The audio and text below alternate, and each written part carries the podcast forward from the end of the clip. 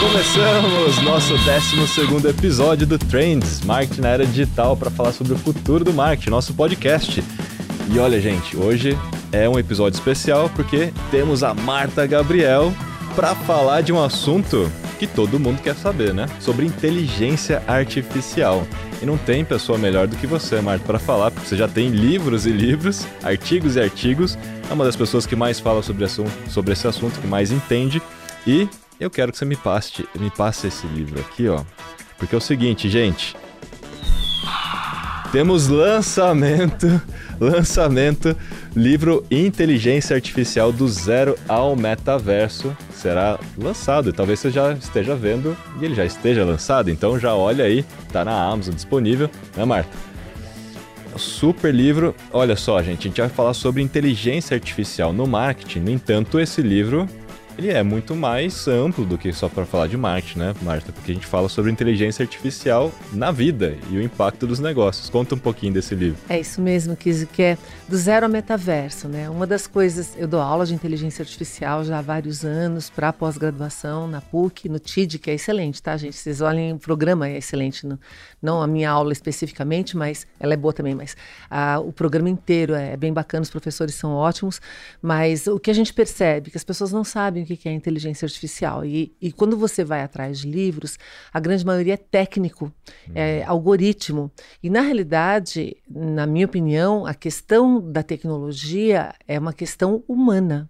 A grande questão da inteligência artificial não é a tecnologia, é o quanto que isso impacta a humanidade, uma complementação da nossa inteligência que nós estamos criando no mundo, né? E aí quando você fala de qualquer assunto novo ou algo que está se disseminando, tem que entender da mesma forma que o marketing era digital há 10 anos atrás, a primeira edição do livro, ah, faltava um entendimento né, do que, que é tecnologia, o que, que é marketing, onde isso se junta e o que, que são as possibilidades que a gente tem. A gente está nesse momento com inteligência artificial, a tecnologia está entrando, mas a tecnologia sozinha não é suficiente e as pessoas que ah, querem abraçar a tecnologia, elas têm que ter o conhecimento das suas áreas específicas e da tecnologia e do impacto, até que ponto que ela vá. É, inteligência artificial é bastante complexo quando você pensa em termos de tecnologias, então você tem que entender é, na sua área o que, que ela pode te ajudar ou atrapalhar e para a humanidade de maneira geral. Então eu, eu, trago a primeira parte é sobre como que foi evoluindo isso e, é, e é interessante que isso, se a gente for pensar nos conceitos da inteligência artificial estava ali nos anos 50 já, é, von, von Neumann, é, todo, Alan Turing que é o pai né, do, do pensamento da inteligência artificial, a gente não tinha tecnologia para isso. A partir da hora que a gente começa a ter ela começa a se disseminar.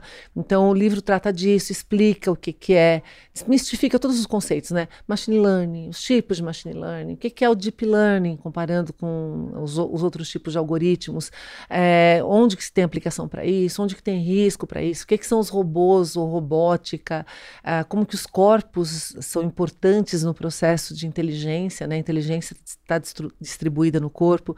E aí a gente vai para a parte de moral e ética de inteligência artificial, etc. E o livro trata disso e vai para o metaverso, que a gente já falou no outro episódio. Assistam outro é, episódio, é, ouçam. Só de metaverso. Só de metaverso. Então, a ideia é que qualquer pessoa, de qualquer área, entenda, porque a gente precisa que todo mundo entenda de inteligência artificial hoje. Olha, você está fazendo um serviço enorme, né, para a sociedade, porque assim dificilmente, né, as pessoas vão entender com profundidade se não for através de um livro como o seu, né? Porque todo mundo está muito mais superficial hoje, de fato, né? Isso. Atenção fragmentada, mais superficial, assistindo no máximo um minuto de alguma coisa. Né? Isso. E falta uma obra, quer dizer, não falta mais, porque agora temos agora uma tem, obra pelo menos uma contribuiçãozinha, né, Kis? Eu brinco Sim. que cada um de nós traz uma contribuiçãozinha e a meta é fazer o livro, que você sabe disso, que você também faz livro, a gente faz junto, inclusive, de você conseguir ficar em menos de 200 páginas num assunto complexo, né? Que é para justamente Sim. trazer o que, que é essencial. E se tem uma pessoa que sabe fazer isso muito bem é você, né? Explicar coisas complexas em poucas palavras. Muito bem, Marta, mas vamos falar um pouco mais sobre marketing aqui também, né? Até porque a gente tem esse nosso nossa responsabilidade aqui com aqui quem está é nos assistindo, exatamente. né? De pensar no futuro do marketing e tudo mais. Obviamente, inteligência artificial tem a ver com o futuro, porém, ele não é algo de fato tendência, né, Marta? Qual que é a sua visão sobre isso? É, inteligência artificial, ela não é tendência, ela é realidade já há bastante tempo, por sinal. Só que, lógico, ela está evoluindo. Conforme a tecnologia evolui, ela evolui também. E a gente tem visto, até é legal a gente falar sobre isso, que isso porque tem a inteligência artificial é uma coisa, a robótica é outra. Robótica uhum. trata da parte de corpos e inteligência artificial trata da parte de pensar, né, cérebro. O que, que, acontece? Quando a gente tem muita inteligência, mas não tem corpo, você não tem como aplicar inteligência no mundo. E aí é uma coisa bem bacana que eu falo no livro também. As pessoas às vezes não têm noção do quanto que foi importante na nossa evolução o polegar opositor. Então, manipular o ambiente, não adianta só você pensar. Você tem que manipular o ambiente para que ele esteja de acordo com aquilo que você quer fazer.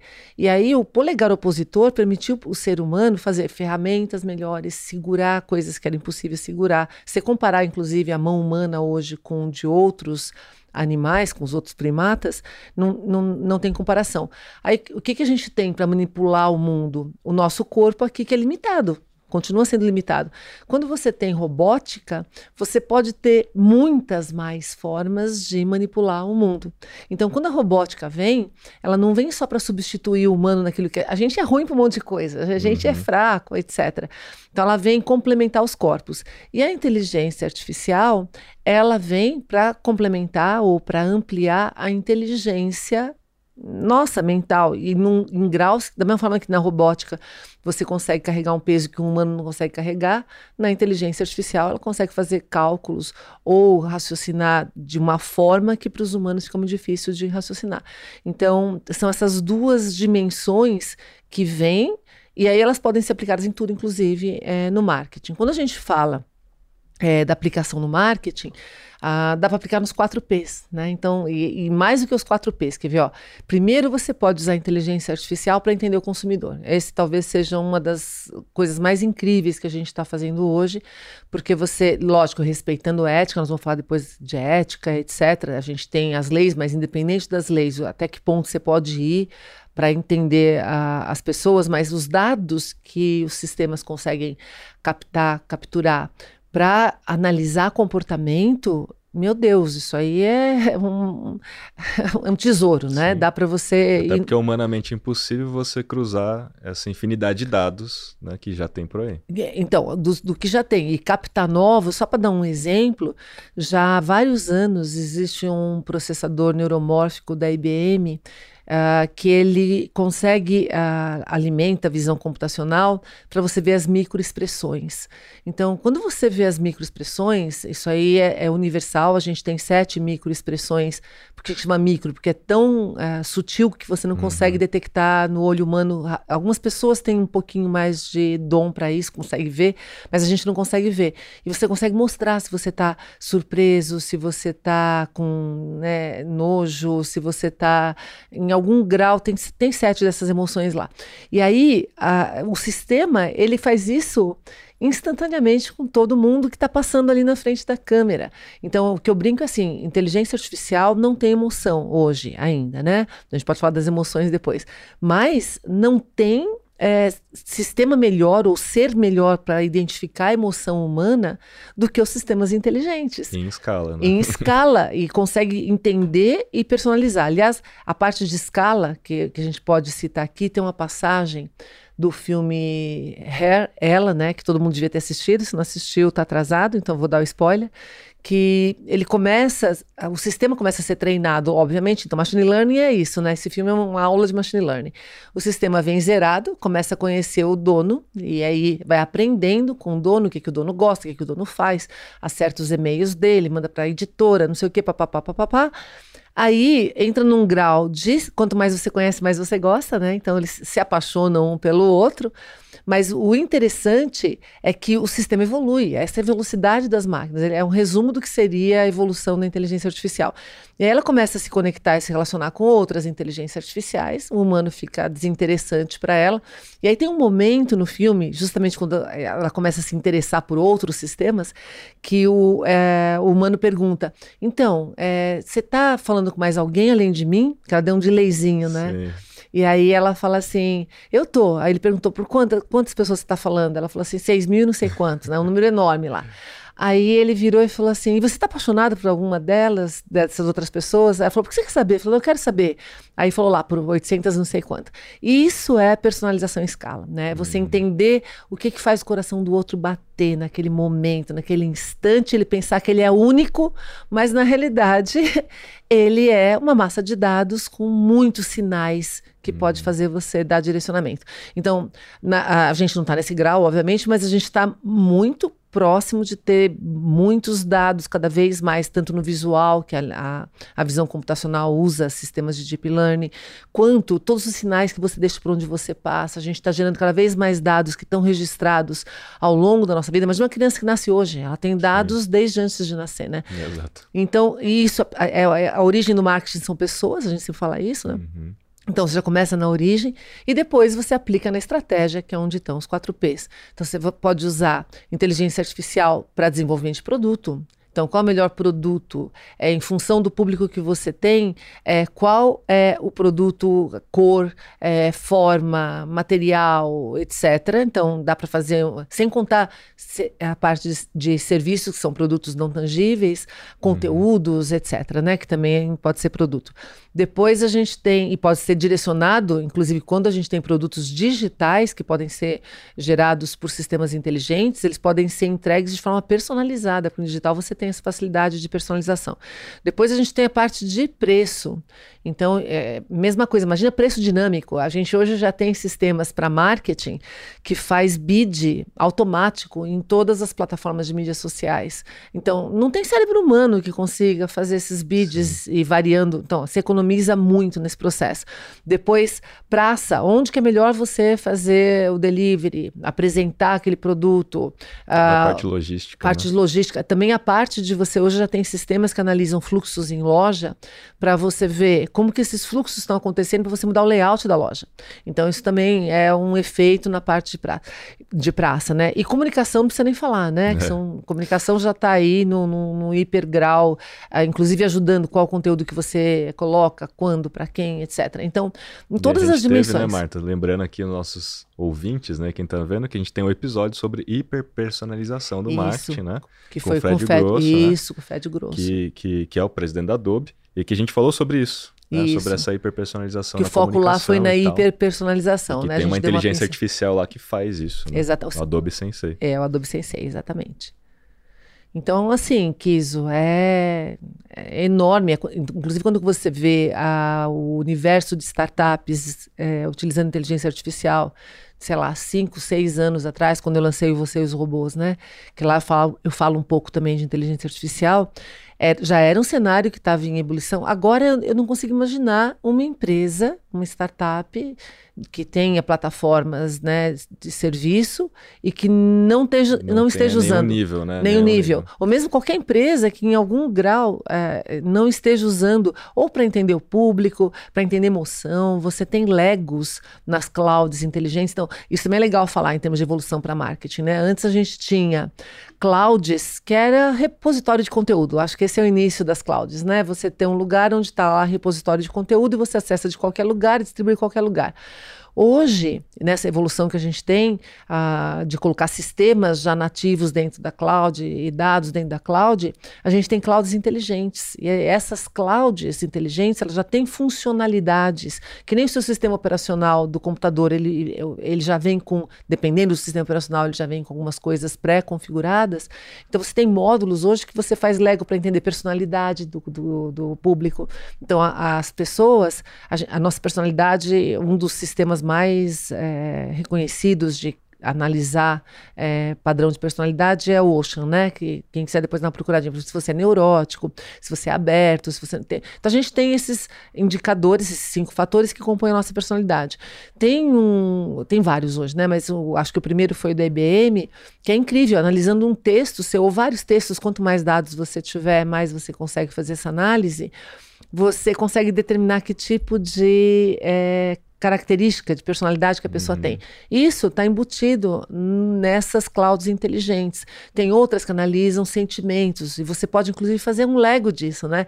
Pega o módulo que analisa sentimento, aí você vê o que analisa personalidade, aí você passa para. Então, a gente já tem pré-pronto muita coisa que se você souber que existe, isso não está nesse livro, tá, gente? Então, já, hashtag fica Sim. a dica, é um curso, esse aqui é para você entender inteligência artificial é, de maneira geral, é uma primeira etapa, mas depois para negócios, é, isso faz toda a diferença. A outra coisa também que faz diferença... Só para fazer um parênteses, né? Lógico, né? lógico. No episódio anterior, a gente falou sobre neurociência, né? Aplicada isso. ao marketing.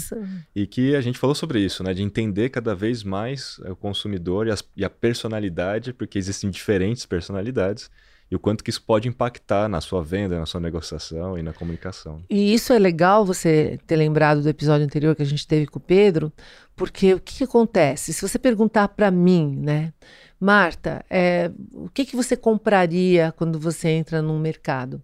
Talvez eu não saiba, mas um sistema que analisa o meu comportamento em todas as vezes que eu entro no mercado, talvez ele faça uma predição de compra muito melhor do que a minha. Inclusive, na, na nossa personalidade, a gente tem ego, superego e o id. Né? O id é aquela coisa que você faz instintivamente, você não sabe por quê. Uhum. Mas você analisando dados, você consegue entender é, não o porquê. Inteligência artificial, ela, de, com os dados, ela, ela vai dizer o que você vai fazer, vai trazer predição, mas não necessariamente dizer o porquê que você faz aquilo. É o quê, tá? Mas não o porquê. Uhum. A gente não consegue nem determinar o que que nós vamos fazer. A gente não consegue, às vezes, é saber o próximo passo. Então, se você tiver dados bastante sobre mim, talvez você saiba melhor o que eu vou fazer do que eu mesma. Uhum. Tanto que já há vários anos, é, é bem interessante, alguns matemáticos dizem que a gente não casa ou não escolhe a melhor pessoa para casar, é, ou para ficar junto, seja o que for é porque a gente não tem os dados suficientes disso. Então, se a gente tivesse. E outra coisa, você, é, é, quando a gente fala não tem os dados suficientes disso, talvez a pessoa que fosse perfeita para você está do outro lado do mundo e você Sim. não sabe que ela existe, ou seja, você não tem esse dado. Com esses sistemas, a matemática do amor, né, a lógica do amor, a gente teria muito mais probabilidade de encontrar a pessoa que é a sua tampa da sua panela, né? Inclusive, acho que tem um episódio do Black Mirror que fala sobre isso. Que é exatamente essa ideia, né? Isso. Eu não lembro agora qual episódio, qual temporada, mas que fala que sobre tem, isso. É. E que e tem uma chance, inclusive, já uns há seis, sete anos atrás, tinha ah, como que a inteligência artificial ia afetar os relacionamentos. Por exemplo, se você tem dados pregressos, e eu também, comportamentais, tem análise de padrões, né? É, e aí você vai se conhecer uma outra pessoa. Imagina que o sistema tem também esses dados da outra pessoa. Ele já sabe onde dá match, onde não dá. Então a uhum. probabilidade desse relacionamento dar certo ou não, ele pode. Gente, é probabilidade, não é certeza, né? Uhum. Mas de qualquer forma, é muito mais fácil ele saber do que você. Porque na realidade, o que, que você faz quando você conhece alguém? Para ser amigo, para qualquer coisa, né? Parceiro de negócios, para qualquer coisa. Você está avaliando dados, você está tentando entender. Sim então o sistema ele tem essa probabilidade maior de fazer esse match para grandes volumes. Inclusive, né, esses grandes volumes estão todos aí. Inclusive, é, vamos falar das plataformas de mídias sociais, né? Provavelmente ela sabe melhor sobre a minha esposa, o seu marido, do que a gente mesmo também, né? Até para quando a gente pensa, né, como é que a gente vai fazer uma ação, né? A gente tem muito mais dados dentro dessas plataformas do que a gente mesmo saberia, né? Então, Kiso, antes do Cambridge Analytica, um estudo deles falava o seguinte, que se você tivesse é, 30 curtidas, eu não lembro agora os números certinhos, mas era incrível. Se você tivesse 30 curtidas, ele já sabia melhor sobre você do que um colega. Uhum. É, 70 curtidas, se não me engano, mais do que um amigo. 150 curtidas, mais do que uma pessoa da família. E 300 mais do que o cônjuge. Isso na época, uma grande parte das pessoas ainda não tinha chegado a 300. Eu, gente, estou falando de curtidas, tá? Ou seja, você só é. deu um sinalzinho do Hoje que, em que dia você. O negócio está mais evoluído. Quando você pega o TikTok, a ByteDance, né? É só de você estar tá olhando para um vídeo. Isso. Já, já, faz, determina. já é um sinal a mais, são é. esses sinais todos. Então, ou seja, esses sistemas conhecem a gente melhor do que a gente mesmo, melhor do que você conhece o seu cônjuge, melhor do que você conhece qualquer um. Então, por um lado é assustador, por isso que a gente tem que ter as leis que regulam isso, e por outro lado é animador, porque também eu acho muito bacana a parte de autoconhecimento. Tem uma área que é o Quantified Self a gente gera um monte de dados no, no, nosso dia a dia, né? E aí, quando você quantifica esses dados que você gera, tem dados de estado, tem dados de entrada, dados de saída, por exemplo, de temperatura, né? Dados que eu estou trocando com o ambiente.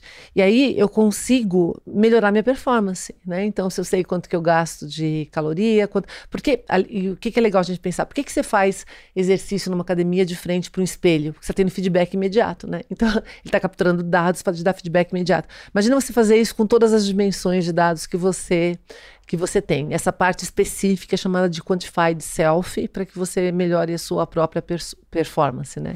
Mas Marta, uma pergunta aqui importante, né? Quando a gente olha na ótica dos negócios das empresas e tal, fala, não, eu quero adotar inteligência artificial no meu negócio. Hoje em dia, provavelmente a maioria das, dos negócios já estão adotando algum nível de inteligência artificial e nem sabe. Por Exato. exemplo, se você usa o Photoshop, você já está usando inteligência artificial em algum nível ali no Neurofilters. Se você usa o novo Google Analytics, já tem inteligência artificial lá, ou seja, todos os softwares que a gente já todos. usa nas nossas empresas, alguns deles, talvez, Grande não vou generalizar aqui é. que são todos, né? Já tem algum nível de inteligência artificial. Mas fala pra gente quais são os níveis de inteligência artificial, porque na verdade inteligência Ótimo. artificial é a categoria, né? Isso, é genérico. É genérico, né? O termo é genérico que nem a inteligência humana. Quando você fala uhum uma pessoa inteligente tem nove inteligências de Gartner, né? E inteligência artificial é a mesma coisa, é genérico e você tem vários, é muito mais algoritmos de inteligência artificial. Então, visão computacional, fala, e é processamento de fala e a parte de interpretação, é, a parte de text to speech, né, que é, que, que é uma outra área né, do processamento de linguagem natural. A gente tem a parte do machine learning, deep learning para um monte de, de atividades, a integração com a robótica. Então, existem vários tipos de inteligência, mas independente dos tipos de inteligência, a gente tem os níveis, que é comparando com a inteligência humana. O nível que a gente está hoje, então, os níveis são narrow, depois a gente passa para geral. Então, a narrow é quando a gente tem a inteligência artificial fazendo uma coisa por vez. Então é estreito, né? Ela faz uma única coisa, muito bem feita, mas ela faz um uma só tipo de atividade. O próximo nível, que é o geral, o general, é o nível humano, que é o nível onde você faz várias coisas. É, não só uma, né? Então é cross-board de atividades. Você consegue, vou dar exemplo disso. E o próximo nível é o da superinteligência, né? Inclusive tem o, o, livro do Boston, que é super do Nick Boston, que fala sobre, sobre especificamente isso. Apesar que ele não foi a primeira pessoa, ele deu esse nome, mas no, os, os, matemáticos do, do, século passado, eu, eu, conto nesse livro aqui, eles já falavam de singularidade, ele, eles definiram singularidade tecnológica, é, como que seria quando a inteligência artificial pudesse criar outras inteligências, né, que esse é o nível de superinteligência, está tudo lá atrás. Então, no nível narrow, um exemplo que a gente tem é o carro que dirige, então ele só faz aquilo, ele dirige Uh, uh, mas ele não joga xadrez, né? Ele não, não faz outras coisas. Ele tem um único objetivo, uma única. Uma não. única coisa que faz melhor do que a gente. Uhum. O sistema que joga xadrez joga melhor do que a gente, mas ele só faz aquilo. Uh, o sistema que fala, ele só fala. Então, quando você começa a ter. Inclusive, esses sistemas estão melhores do que a gente em alguns graus. Por exemplo, o xadrez, ele é muitas vezes superior a qualquer ser humano. Que é o que a gente campeão. encontra nas APIs da Amazon, da IBM, porque a gente vai lá e contrata um serviço. Isso. Por exemplo, reconhecimento de é, sentimento em texto. É, ele só faz isso. Ou de né? personalidade, ele uhum. só faz isso. Uh, mas ele não faz outra coisa. Você que está montando o Lego aqui do que ele faz. Um robô hoje, ele usa é, visão computacional. Ele usa outros tipos para falar com você, por exemplo, quando tem que falar, o carro te avisa que você tem que fazer determinadas coisas. Outra, a visão computacional, ela é utilizada para que você direcione para onde vai. Aí ele tem outro tipo de processamento. Então, são vários combinados. Então, a gente está nesse nível, indo para o nível de começar a misturar isso. Que é o geral. Que é o geral. Quando chegar no nível geral, então, para chegar no nível geral, você tem que, assim, vencer várias limitações do que é você ser humano, né? Uhum. Agora, uh, tem uma previsão aí que é daqui quatro, cinco décadas, mas uma coisa que eu falo assim, não importa se daqui quatro ou cinco décadas, décadas, o que importa é que vai acontecer em algum momento. Então, a gente tem que se preparar para isso e se juntar com as máquinas nesse sentido, porque a partir daí é super inteligência. E se você não fizer parte disso, você não é mais relevante no mercado, na vida, no mundo. Ou seja, acabou nossa sustentabilidade, né? Aí, de fato, vai acontecer o que todos os filmes mostram. Que é a parte distópica dos filmes. Na hora que a super inteligência falando, mas você não me serve para nada. É, exatamente. Só tá aqui gastando energia. Exatamente. Você tá aqui para quê? Né? Gente, a, às vezes isso parece cruel porque a gente está se colocando na posição da vítima nesse uhum. cenário, né? Mas a, a, natureza evolui fazendo exatamente isso, né? É, é, otimizando processos, e fazendo, quando você fala otimizar processos, não é fazer o máximo, é fazer o melhor para que você seja sustentável para frente. E vai descartando o, os que são menos eficientes. É, a, é como a gente evolui, né? E aí entrando nessa história né, da, vamos dizer assim, né, da super inteligência e, e, e, a gente deve, acho que todo mundo aqui já deve ter visto aquele vídeo que o, o Elon Musk fala, né? Puxa, a maior ameaça da humanidade é esse nível de inteligência artificial, da superinteligência, né? Qual é a sua, sua opinião sobre isso? Ele está é, certo? Então, eu acho que é a maior ameaça que a gente tem e é a maior oportunidade também. Por que, que eu acho que é, é exatamente as duas coisas? Depende de como a gente fizer para chegar lá. Na realidade, por que, que é a maior oportunidade? O nível de complexidade que a gente está alcançando hoje, que a gente está entrando, não dá para resolver mais com o cérebro humano, em, em, todas as áreas. Se a gente falar de marketing, um CMO não consegue mais é, dar conta do, do que ele tem que fazer em termos de estratégia se ele não tiver auxílio de sistemas inteligentes. Isso olha para todas Porque as áreas. a complexidade vai aumentar e vai aumentar e vai cada aumentar. vez mais e a é. gente não vai ter condições de melhorar o nosso próprio cérebro biologicamente na mesma velocidade. Exatamente. A gente tem que hackear nosso cérebro utilizando a inteligência artificial. Então, uma maneira de você hackear a evolução, né? Eu brinco que essas Hackear a evolução. Hackear exatamente. a evolução. A gente está hackeando a nossa evolução. Então, essa é a maior oportunidade que a gente pode ter, inclusive, de passar para um outro patamar, né? Porque a gente vai começar a processar coisas que a gente nunca teve condições de processar. Então, lógico que isso é um conjunto de tecnologias. Então, para a inteligência artificial evoluir, a gente tem que ter computadores mais rápidos. Então, a gente já tem agora uma evolução bem grande do computador quântico, inclusive um dos computadores mais poderosos do mundo é do Elon Musk também, é quântico, direcionado para as necessidades dele. Então, quando a gente fala disso, é uma oportunidade de a gente construir uma sociedade super smart, super inteligente, focada nas necessidades do ser humano. Uma das grandes habilidades que a inteligência artificial vai trazer para a gente, já traz, inclusive, é da predição.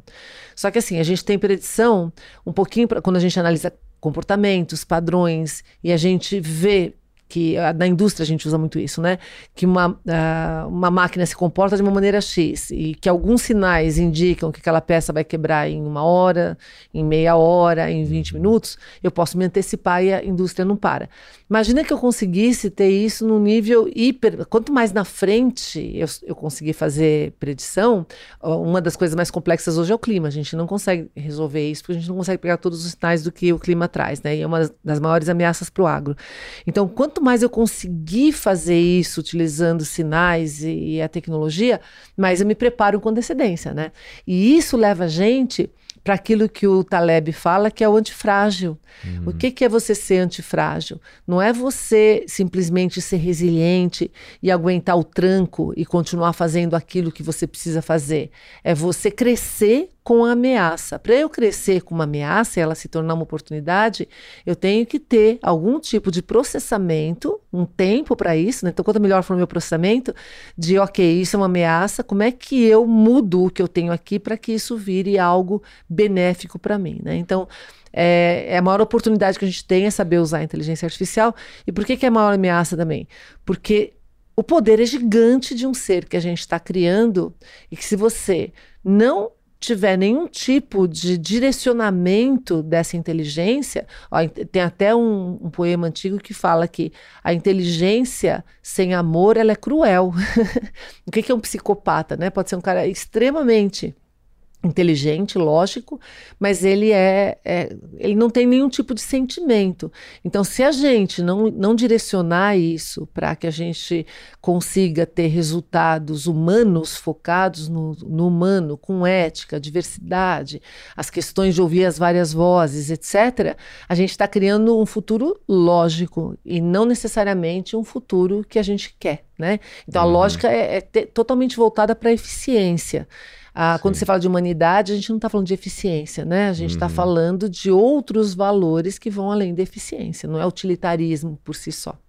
E Marta, tem muito mito em cima dessa história de inteligência artificial, não tem? Tem muito mito. Um deles é que, como a primeira leva de inteligência artificial utilizada nas empresas foi o chatbot, uh, parece que inteligência artificial é só chatbot, né? Não, não, não. Mata o mito aqui, matamos um mito. Mas um mito foi morto. A inteligência artificial não é sinônimo de chatbot. Não, é muito mais do que chatbot, ou seja, muito chatbot mais. é uma das, das coisas que a gente que a gente tem como né, incrível, aliás, é a parte de processamento de linguagem, inclusive até para as pessoas entenderem é, o que, que separa a gente das máquinas, né? Eu já cheguei a falar isso algumas vezes. Ah, por enquanto, emoção, empatia, ética, etc. Mas em algum grau a emoção é química no cérebro, é código, né? Uhum. Em algum momento a gente vai replicar. Ah, o que fez os humanos se separarem das outras espécies foi a escrita. É você deixar um documento para outras gerações, né? Porque algumas formas de comunicação os outros animais também têm. Então a gente desenvolveu o polegar opositor, que é o nosso caminho para manipular o mundo, né?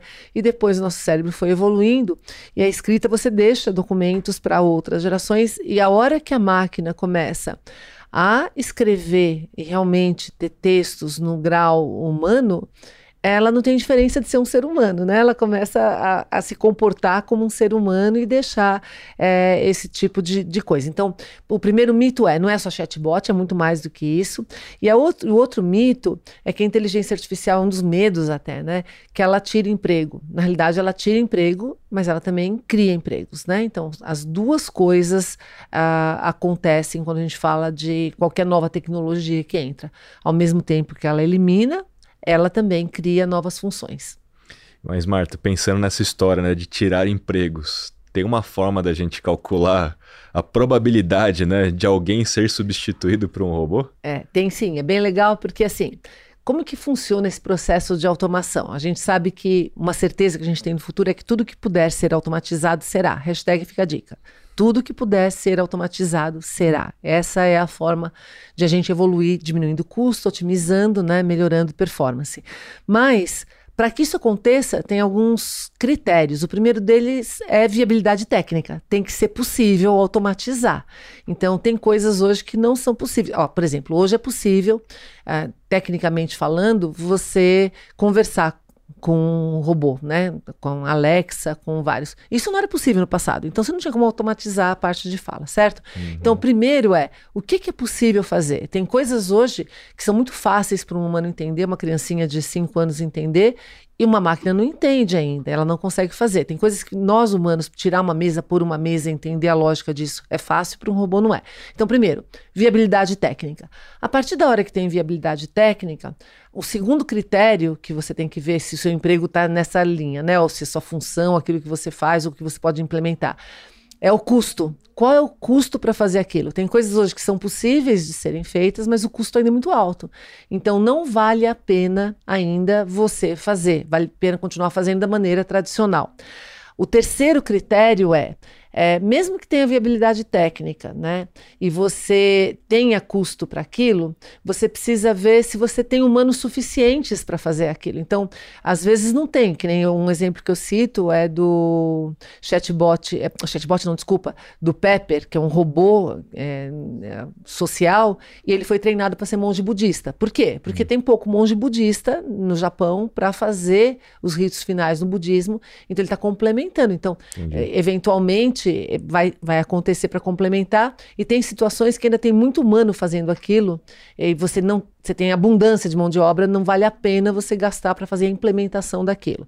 Em outros casos, é, você não tem qualidade técnica de pessoas fazendo aquilo, então uhum. você acaba é, automatizando ou então, gerando sistemas então inteligentes. Você está falando de quantidade de humanos e também de capacidade De técnica. capacidade Quer dizer, você pode humanos. ter um monte de gente, mas não tem capacidade. Não né? tem competência. Aí, aí faz pra... melhor. Aí faz melhor. melhor. Que aí que está a parte dos benefícios colaterais, é o quarto critério, na realidade, né? Hum. Que às vezes você tem pessoas, mas elas não conseguem. Aliás, Aliás, tem, tem, tem situações que nenhum humano conseguiria, como é o caso, por exemplo, do Waze, né? Eh, ninguém consegue calcular aquela rota. Ou você precisa de uma precisão. E na parte financeira, em bancos, uhum. É só a, a, minimização de erros e precisão, aumento de precisão nas transações economiza milhões de dólares por ano, né? Depois, a, o quinto fator para você ver é se vai ser substituído ou não, ou transformado, é a aceitação social. Tem coisas que não são aceitas. Vou dar um exemplo disso que é bem bacana, que quando começaram a usar os robôs, tem robô hoje em vários mercados nos Estados Unidos, na Europa, que eles ficam passando nas uh, gôndolas para escanear se tem produto, não tem produto, qual é o produto que está lá, se precisa fazer reposição, etc. Esses robôs eram muito grandes, tem que ser grande porque a, a gôndola é alta, né? Uhum. E aí os robôs eram grandes. E as pessoas ficam assustadas com um robô grande andando no corredor. Então a solução para isso foi fazer a parte mais robusta embaixo e em cima é só a hastezinha de escanear. Então aí fica um robô bem mais aceitável socialmente. Sim, menos ameaçador. Menos ameaçador do que uma coisa gigante andando nas. E, e, e, tem um ponto aí que é legal que tem que parecer um robô. Não pode parecer um humano, né? Isso, que assusta também. Assusta também. Então, pelo né? menos nesse momento. Até pra é. gente falar da aceitação da tecnologia, Kiso, eu, eu, sempre brinco que, que para vocês é a história, para mim é memória, né? As primeiras secretárias eletrônicas, eu lembro que eu trouxe uma dos Estados Unidos, né? É super, né? coloquei em casa, as pessoas não deixavam recado. Então, se não tem aceitação, até as pessoas entenderem, gostarem, achar que estão falando com uma máquina que não é para elas, que tem, tem um período aí. E aqui, e a sexta, o sexto pilar disso é, são considerações regulatórias. Às vezes, mesmo que você possa, tudo isso que a gente está falando aqui, você queira, você não pode porque a lei ainda não é, permite, ou a regulação na área, ou você tem alguma restrição nesse sentido. Sim. Então, veja, se você pegar esses seis fatores e pensar naquilo que você está fazendo, você consegue ter uma boa. É quase que um checklist. Quase né? que um checklist. é viável? Custa barato, né? Tem humano suficiente ou não? Isso. Quais são os benefícios colaterais? Tem aceitação social? E considerações regulatórias, né? É Exatamente. É possível, de fato, colocar isso na, na, na rua, né? no, na sociedade? E tem também um, no, no, livro Você e os Robôs, tem uma, um, um site que você uh, consegue interativamente é, ver por país quais são, porque os países têm diferenças. Se pegar a Europa, países que têm um alto grau de qualificação de mão de obra, o tipo de impacto da tecnologia lá é diferente, por exemplo, no Brasil e nos Estados Unidos, que a gente tem, infelizmente, uma boa parte da população que tem baixo grau educacional. Então é bem legal que você vai vendo como que vai evoluindo e quais são as áreas que têm mais probabilidade em cada país, né? Isso é mercado, né? Então a gente está falando também de mercado. Então, falando de mercado, quais são as profissões do futuro, ou que já talvez do presente, né? É. Baseado em inteligência artificial. É, tem várias que, que, que são profissões novas. Aliás, é legal a gente falar isso também, né? Que é muito mais fácil a gente prever é, o que vai ser substituído, né? Então a gente tem aqui um caminho, lógico, uhum. acabei de falar algumas etapas. É muito mais fácil, aliás, é fácil você ver o que vai desaparecer de profissões e funções é muito difícil você imaginar quais são as novas que vão surgir. Em qualquer época das, da história da humanidade, isso foi verdade. A gente, por isso que a gente fica alarmado, né? Como assim? E o meu emprego, etc. Porque você Sim. não consegue imaginar o próximo. Então, algumas dessas profissões que a gente já sabe que vão existir, por exemplo, é auditor de vieses humanos. Nossa. Auditor de vieses de máquina, que é importante, tem que ter auditoria disso, não pode ter vieses, porque elas tomam decisões cada vez mais para gente. É designer de smart houses, é, se você vai ter uma casa smart sendo desenhada, quais são as necessidades da casa, possibilidades, funções. Então, é, essa junção de, de funcionalidades, se você pegar não só a inteligência artificial, mas a robótica, na África estão sendo treinados pilotos de drones isso poderia ser na Amazônia também, né? Para você fazer entrega de medicamentos em áreas não acessíveis, com dificuldade de ter logística.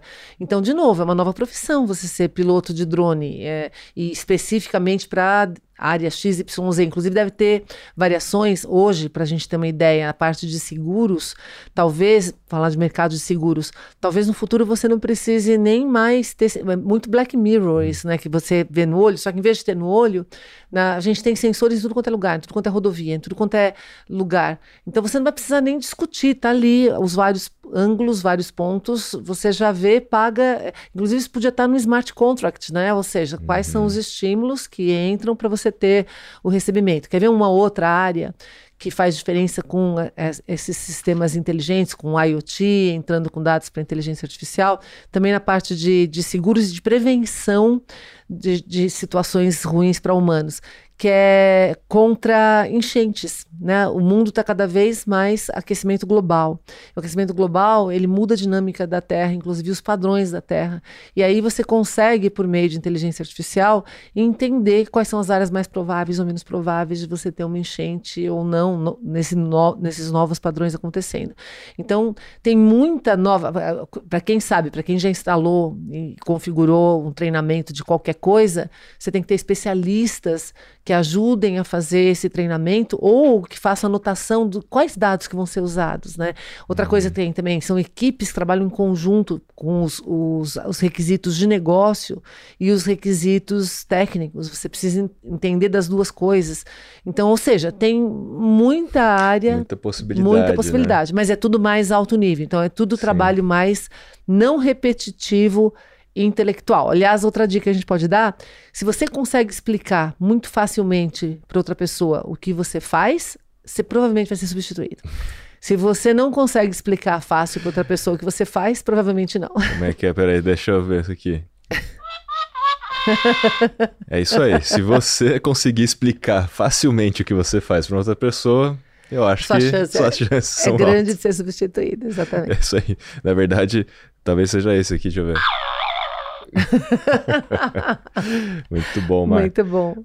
Então você falou muito sobre insights preditivos, né? Tanto a parte de ensinar, a parte de machine learning é ensinar né, a máquina de alguma forma, ou auditar melhor, seja um humano, seja a própria máquina, ou seja para prever aprender. coisas, né? E alguém ali nesse monitoramento, né? E, e recebendo esses alertas, ou até mesmo novas profissões baseadas, como você colocou, designer de smart houses, muito baseado na automação de casas, né, e tudo mais. Então smart então tem Cities, Smart tem, Cities, é. acho que as Smart Cities, né, já, já estão entrando, né?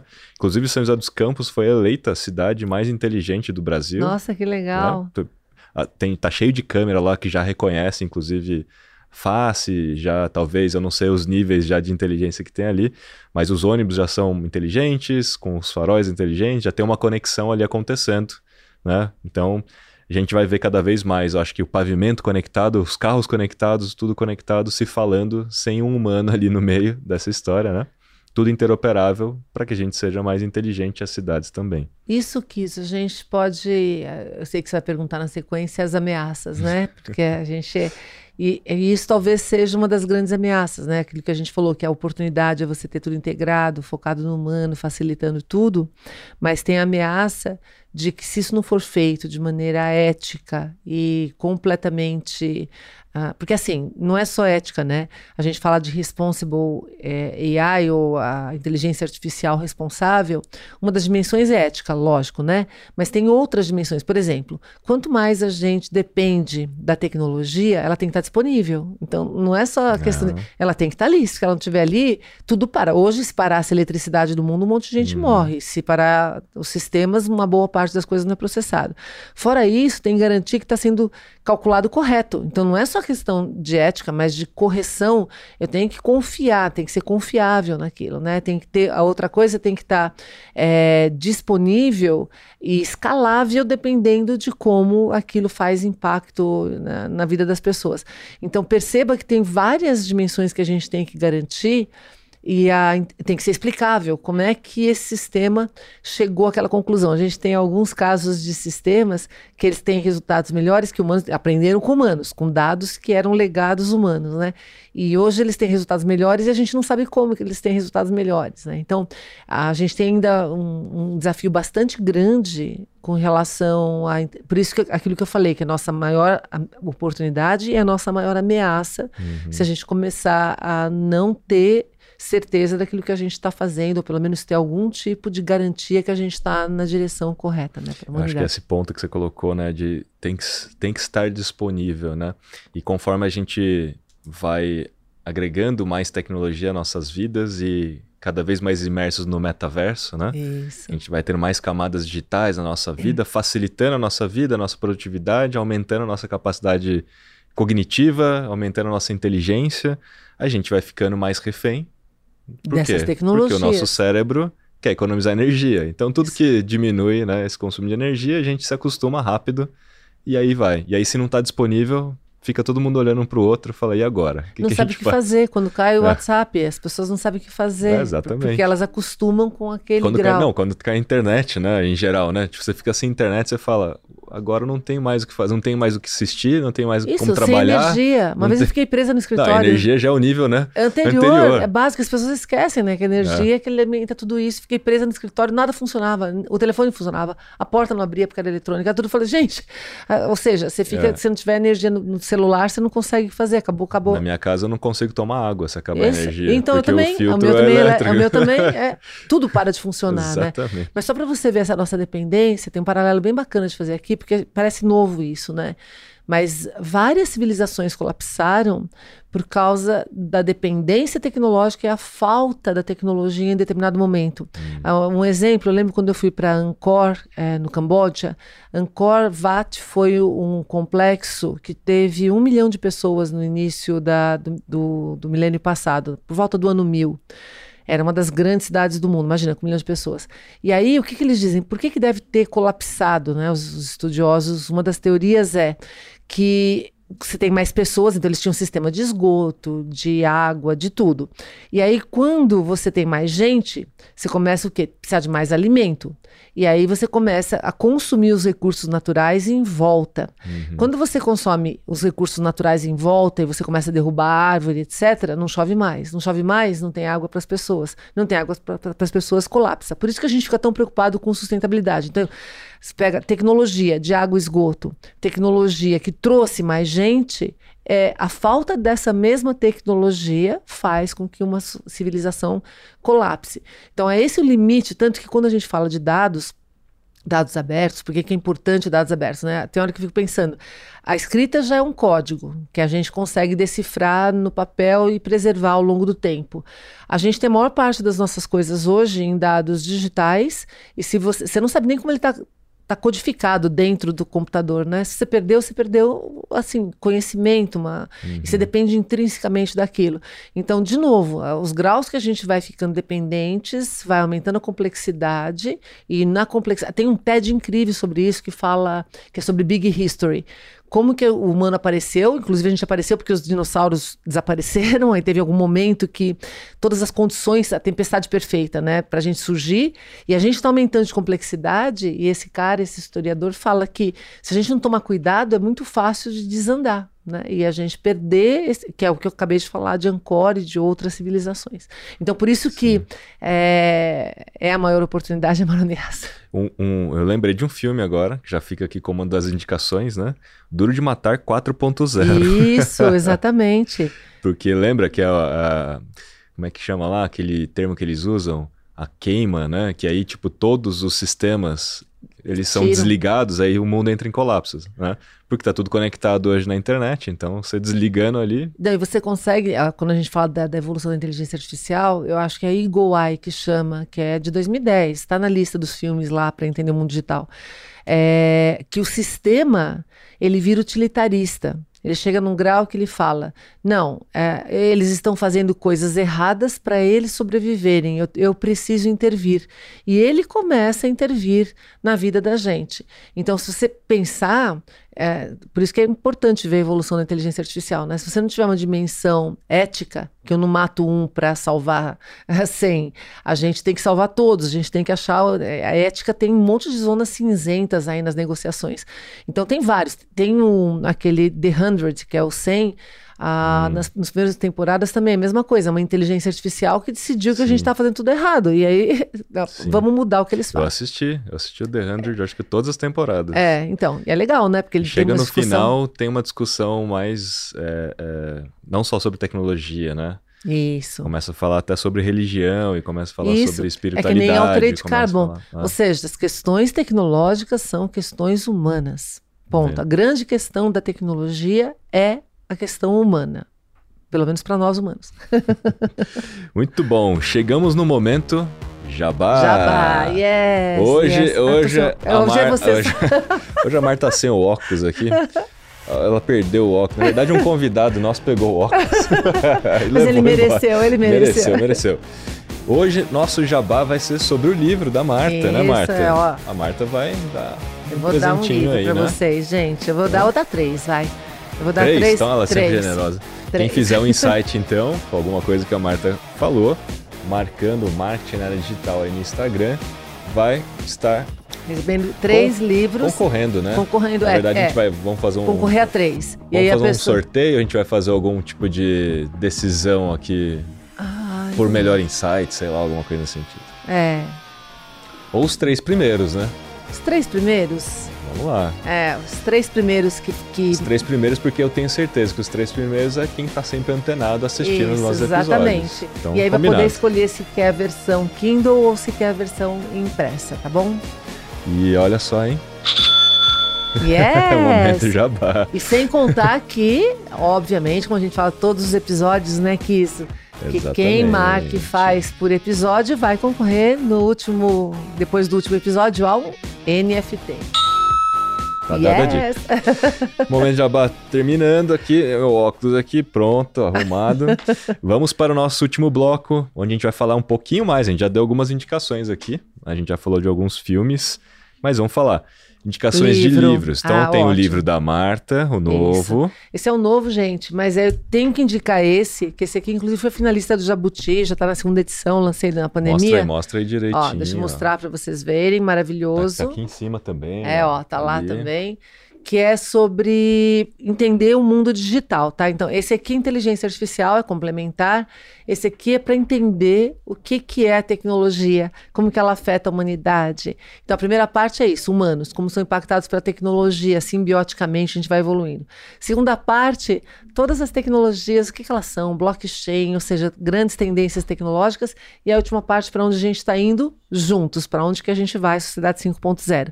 E aí esse, na realidade, é um spin-off desse, né? Que é especificamente para entender é, inteligência artificial para a vida, para poder é, ver os impactos que isso tem e afeta a gente. Então, as dicas de livro, vou deixar esses dois aqui, que, que já é bastante. São os melhores, né? Então, É, não então- precisa dar mais dicas. E filmes, amigo, né? Você é uma pessoa que tem listas e listas de Listas filmes, mas de nesse filme. caso tenho certeza que você tem boas recomendações. É, tem a lista, né, que é marta.com, martacomph.com.br barra filmes, que tem lá trocentos filmes para entender o mundo digital, distópico, tópico, documentários, etc. Mas eu vou dar um resumido aqui, que é legal. Eu vou dar um dos últimos que eu vi agora recentemente, que é uma série inglesa que chama The Capture, que é, é porque quando a gente usa inteligência artificial é, com, com algoritmos super sofisticados de deep learning para fazer fake, é o que a gente chama de deep fake, a gente consegue colocar é, imagens que parecem reais para o olho humano num vídeo, não, não só imagens é, é, é, paradas, né, estáticas, mas vídeo.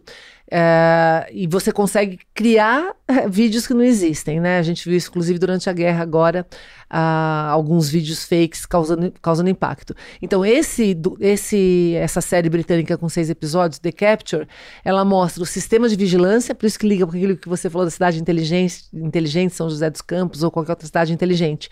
É, em Londres, é, tem câmera em tudo quanto é lugar, só que eles montam sistemas mostrando cenas fake para aprender criminoso. Ou seja, isso não é ético, né? Hum. Ou seja, você cria provas que na realidade não existem. Então assistam, que é muito interessante a discussão nesse, nesse, nessa série, é ficção. Tem uma outra que é um filme polonês, tem uns dois, três anos, que chama Rede de Ódio, que é como você pode usar as mídias sociais para detonar uma pessoa. Então você consegue manipular por meio tem agências de manipulação disso, né? Então também Você usando acha por- que a gente vai ver muito nas eleições? Então, infelizmente a gente já viu nas outras, é, provavelmente nessa e em todas as outras também. Nessas eleições? Também deve ter. é, a- e aí também, de novo, né, a própria inteligência artificial que é usada para criar isso é usada para combater isso, né? Então a gente usa dos, dos mesmos lados. Dos dois lados.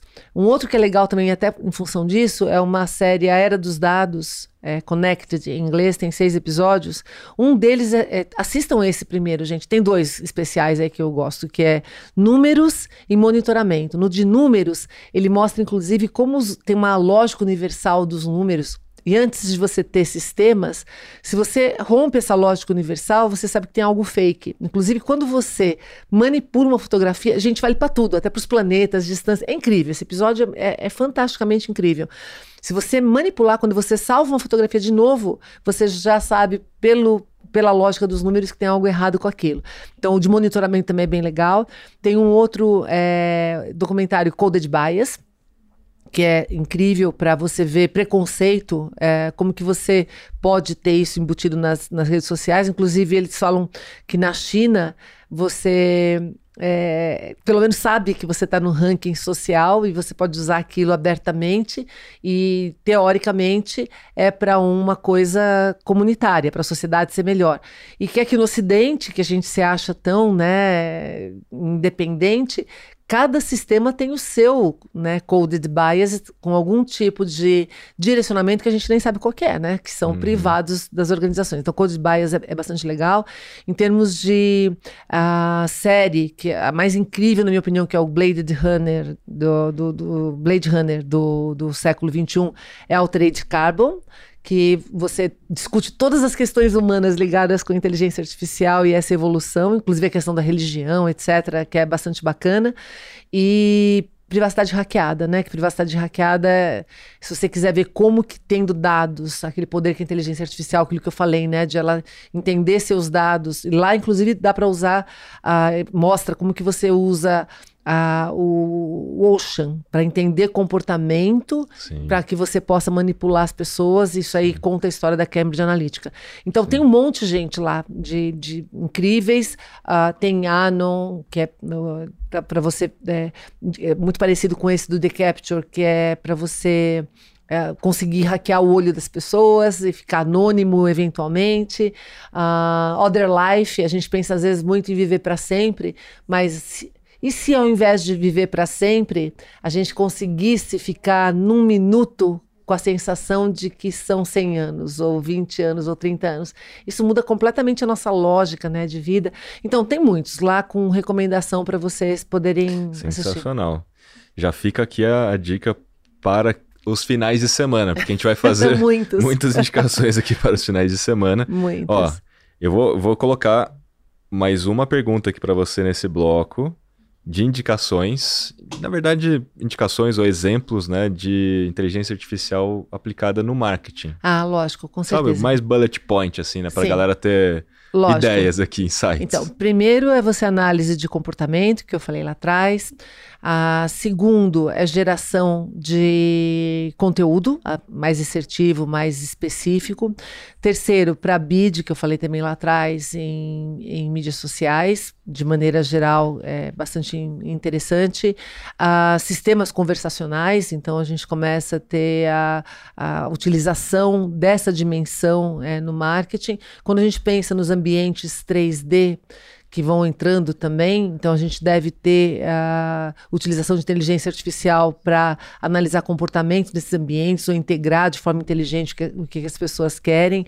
Uh, para a parte de. Bom, para criar produtos, você tem produtos que vão desde a vigilância, que também podem ser feitos de forma automática. Personalização de produtos digitais. Né? Personalização né? em função do comportamento das pessoas. Então, é, produtos digitais e não digitais também, né? Dependendo do, é do, grau de personalização ou de direcionamento. É, a, a, automação de, de, ponto de venda, né? Então, aquilo que a loja da Amazon, Amazon Go faz, que agora a gente pode fazer, é você não ter é, checkout, checkout automático, ou então pagamento por reconhecimento facial, isso também é feito com ou inteligência mesmo, artificial. É, fazer a entrega daquilo que você recorrentemente já compra. É predição, predição, né? Predição. Tem automação no ponto de venda, mas também tem a automação das compras, né, Isso. em geral. Que é aquilo que a Amazon começou a fazer de enviar antes da pessoa comprar, é. porque ela já sabia que a pessoa ia comprar, você tá. Aquilo que eu falei da pressão, né? Quanto mais você conseguir enxergar isso na frente, mais você otimiza recursos para esse, esse processo. Então, assim, tem. O céu é o limite, é, né? O porque é limite. você tudo que você puder ter dados para melhorar. Aí eu posso fazer uma pergunta, né? Para a gente deixar uma pergunta para as pessoas. No seu negócio, que dados que você. Tem um monte de dados que eu adoraria ter no meu negócio que eu não tenho, né? Para saber é, que dados que você gostaria de ter para melhorar o seu negócio?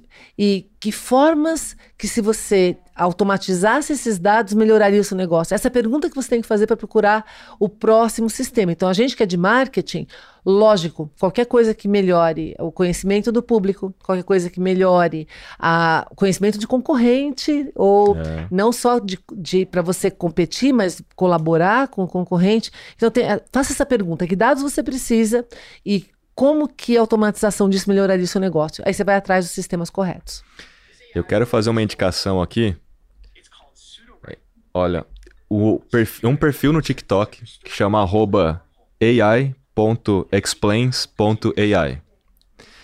É um perfil no TikTok cuja a pessoa que aparece é criada por uma Isso. inteligência artificial e o conteúdo é criado pela inteligência artificial. Então, assim, é um perfil no TikTok que cria conteúdo e quem apresenta Isso, é uma inteligência.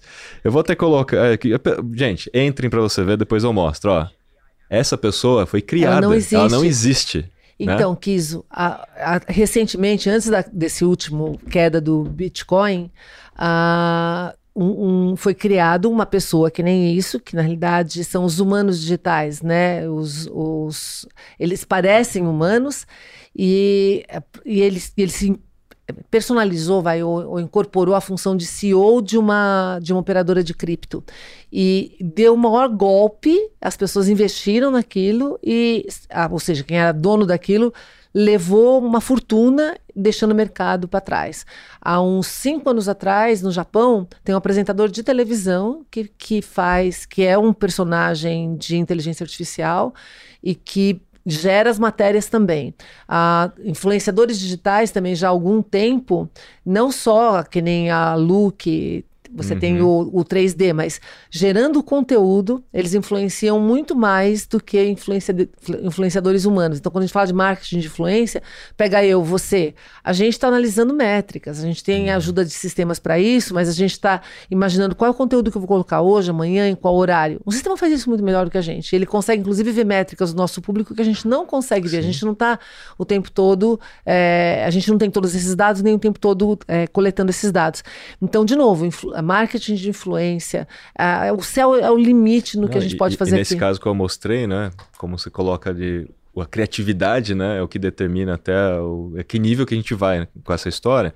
Mas a gente fala muito de brand persona. Como é que você, enquanto marca, né, se fosse uma pessoa, como é que ela se portaria nas mídias sociais, como ela falaria.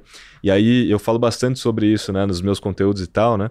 Porque as pessoas entram nas plataformas de mídias sociais para se relacionar com outras pessoas. E aí a marca, quando começa a entender o que, que é brand persona, fala assim, tá, mas eu tenho que colocar uma pessoa lá na frente, mas eu não tenho uma pessoa que é a cara da minha marca.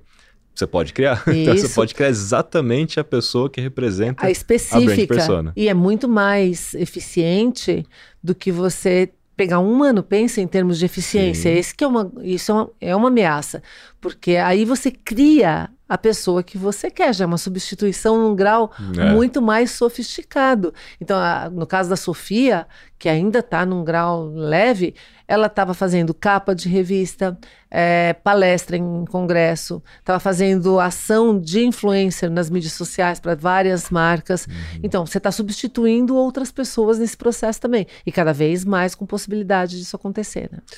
Sensacional. Mais um episódio demais aqui. Eu vou, eu vou tentar fazer um takeaway, porque assim, é difícil, né? Com muita informação. Mas vamos lá, para a gente finalizar esse episódio com louvor. Olha só quantas páginas eu escrevi é, aqui. Quis o mestre do takeaway. vamos lá, gente. Takeaway aqui, tentar fechar aqui o nosso episódio para que você já saia aqui refletindo e pensando sobre esse assunto e tente executar alguma coisa, porque isso aqui foi feito através de um site que você pode criar quem você quiser né? E ele já exporta o vídeo e tudo mais, né? Vamos começar aqui. Primeiro, a gente começou falando do lançamento do livro, né? Obviamente é um episódio que fala de inteligência artificial no marketing, mas a gente acaba falando sobre inteligência artificial na vida, né? E, com, e quanto isso impacta nos negócios, né? E a gente falou bastante que é muito mais uma questão, não é, não é, só uma questão tecnológica, né? É uma questão mais humana, e por isso que a gente entrou mais nesse, nesse assunto, né? Falando da sociedade, do comportamento humano, né? A gente tem que entender de fato como que as disciplinas da nossa vida, aquilo que a gente já vivencia, é, interage com essas inteligências até para a gente, de fato, usar elas na, na, na potencialidade para ajudar a gente mesmo, né? E não para a gente ser substituído, mas para ajudar a gente mesmo de forma geral, ajudar a sociedade ou a gente mesmo, né? Um dos mitos, já coloquei aqui que foi um dos mitos, né? Que inteligência artificial não é tendência. Na prática, a gente já tem isso aí há muito tempo, né? É porque nós temos vários níveis de inteligência artificial, mas daqui a pouquinho eu falo sobre isso. É que inteligência artificial é uma coisa, robótica é outra, né? Então a gente tem muito falado sobre robótica, né? E aí é que tá tudo misturado, por isso que a gente acaba colocando como tendência, né? E um ponto que eu achei fantástico, gente, que esse aqui dá para moldurar num quadro, né? Muita inteligência sem corpo não gera inteligência no mundo, né? Então você deu o exemplo do polegar opositor, o quanto que isso de fato foi revolucionar, revolucionador para o nosso universo, né? Que é a mesma coisa, robótica, ele, ele, ele vem complementar os nossos corpos, né? E a inteligência artificial vem para aumentar a nossa inteligência, mas obviamente que tem pessoas que vão ser substituídas por um robô ou por alguma inteligência, porque se você conseguir explicar facilmente aquilo que você faz para alguém, provavelmente você vai ser substituído. Então você precisa evoluir junto. A gente não consegue enxergar as profissões futuras, por isso que a gente fica desesperado, né? Quando a gente fala sobre, é, é, sobre inteligência artificial e sobre as novas profissões, mas é porque a gente não consegue enxergar. Então tem que se adaptar. Muita calma nessa hora, né? Tudo vai se resolver. E assim, né, a gente falou bastante que inteligência artificial no marketing não é só sobre comunicação, porque a maioria das vezes a gente só lê sobre isso, né? E na verdade o marketing, lembrando, tem a ver com os quatro P's do marketing, né? O produto, preço, praça e promoção. Mas você lembrou uma coisa importante. O que não é um P, né? que é uma premissa, pessoas. Né? E que muita gente fala, não, tem o quinto P do marketing, a pessoa. Mas, gente, não, não existe marketing sem pessoas, então a pessoa já é premissa nessa história. E você falou muito bem que a inteligência artificial ajuda muito a gente a entender o consumidor. E acho que essa é a primeira parte, né? Antes importante. de você começar a tentar adotar a inteligência artificial para qualquer outra coisa, adote a inteligência artificial para entender o próprio consumidor, entender os comportamentos, né, e tudo mais. E aí você deu um exemplo de um processador neuromórfico. Mórfico, né? Que imita o cérebro. Que, que, imita o cérebro, que consegue detectar até sete microexpressões e que ajuda muito a entender a personalidade das pessoas, né? Isso ajuda a gente a personalizar muita coisa, personalizar a comunicação, personalizar a, a, uma oferta, personalizar um produto, personalizar muita coisa. A gente tem um episódio sobre hiperpersonalização do marketing, né? E, e a gente falou bastante disso.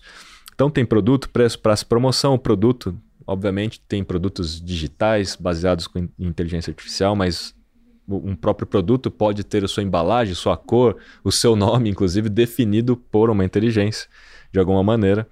Porque é humanamente impossível a gente conseguir pegar todos os dados disponíveis, sinais disponíveis, cruzar isso tudo para chegar a uma conclusão mais rapidamente do que né, uma inteligência. O preço, preço também, o preço pode ser dinâmico, né? E provavelmente já acho que é uma das áreas mais aplicadas já, viu? Essa história de preço dinâmico, né? Porque se tem um negócio que a a galera se, se preocupa muito, né? É, se você consultar uma passagem aérea, continua consultando que está interessado, é, vai exatamente, subindo. Exatamente, exatamente. E eles começam a criar escassez. Isso, né? exatamente. Né? Para você comprar logo. Sistema. Praça pode ser também, né? Ter, ter utilizações, a gente falou de logística, distribuição, né? As próprias smart cities, de alguma maneira, vão estar tudo conectado com essa história de praça. Inclusive, tem exemplos né, do Alibaba na China comprando né, vias, ruas e tal, porque eles vão começar a dominar toda essa parte de logística com inteligência artificial. Né? E a parte de promoção de comunicação, que eu acho que está mais óbvio do que tudo, ali dentro tem a ver com isso que a gente mostrou agora, né, de criação de conteúdo, de criação de avatares, de, de, etc. Né? Bid, né, para personalização de conteúdo, leilão de, de mídia, personalização de tudo, né? E aí a gente começou a falar sobre as, as oportunidades e na prática, né, muito você colocou. Tudo é uma oportunidade e uma ameaça, né? Depende muito da forma como você vai encarar aquilo e vai se adaptar diante daquilo. E, e, e aí você deu a indicação, inclusive, do livro, né? Que é o livro que fala sobre o antifrágil, né? Isso, que fala é, ótimo. é como que a gente consegue ser antifrágil. A ideia é muito mais como que a gente pode se preparar para aquilo sabendo que aquilo eventualmente vai acontecer, né? Do que sair correndo desesperadamente, né? Então tem toda essa história de evolução do marketing em relação às oportunidades Antes, né, a gente só tinha repositório de conteúdo. Agora a gente tem as clouds inteligentes e todas as clouds, a gente falou da cloud da, da, da Adobe, mas todas, a, acho que todas as grandes têm clouds, né? Onde a gente pode ter uma API, contratar um serviço, ter uma funcionalidade que já vai te dar ali de forma única, já né? está treinado, né? Ela já está treinado, pré... né? E já foi treinada, né? É. Para isso. E a gente falou dos níveis de inteligência artificial justamente nesse assunto, né? A gente tem o nível narrow, que é justamente esse, esse serviço, esse microserviço com inteligência artificial, transformar né, texto em voz e voz em texto, analisar sentimento num texto, analisar o que tem na imagem, né? E taguear o que tem na imagem. E a gente citou até é, é, o caso até da, do TikTok, né? Que hoje ele é muito inteligente nesse sentido de entender o que, que as pessoas estão interessadas, né? Tem o nível geral, que é o general, que é quando a gente começa a ter a inteligência artificial fazendo várias coisas ao mesmo tempo, né? Somando, na verdade, vários desses microserviços, funções, né? E tem o nível de super inteligência, principalmente é quando a, aí começa a criar a outra inteligência e singularidade, que é onde a gente tem a maior ameaça tá ali, né? Tá nesse último nível e, e aí o, o, o Elon Musk fala muito sobre isso, né? Uma das indicações de filme que você deu foi o Her, foi no meio do nosso episódio que você falou sobre isso, que é quase um sistema operacional. É, é um sistema operacional no filme, né? É. Mas que, que o Joaquim Fênix acaba se apaixonando pelo isso. sistema operacional. E a, e a desilusão aconteceu quando ele entendeu que ela estava fazendo a mesma coisa com mais de 6 um mil, 7 mil pessoas. E é legal, só um último parênteses, Kiso é que todo mundo fala por causa do, da paixão pela máquina, não sei o quê. O mais legal é eles irem embora e não dar bola para os humanos, né? A gente, fica, a gente fica desprezível ali. É, mas esse, esse, é o risco, né? É, Quando então, a gente não tem mais não utilidade e é, relevante para o inverso, é. né? Ou seja, vai acontecer, gente. A gente tem que se preparar para isso. Esse é o ponto, né? Então, diante das ameaças, a gente tem que transformar uma ameaça numa oportunidade porque a gente não vai conseguir resolver essa complexidade toda sem inteligência artificial. Por isso que é inevitável. Né? É inevitável, a gente vai ter que fazer. E obviamente que a gente tem que usar a inteligência artificial para hackear a evolução, porque o nosso cérebro não vai evoluir na mesma velocidade que evolui Tecnologia. as tecnologias, né? Então a gente tem que se utilizar desses hacks, né? Frase, frase. Deixa eu ver se eu tenho aqui o. Ó, vamos ver aqui. Ai, essa aqui, hein? Eu acho que talvez, hein, Mar? Tô escolhendo aqui na sua pastilha. Escolhe.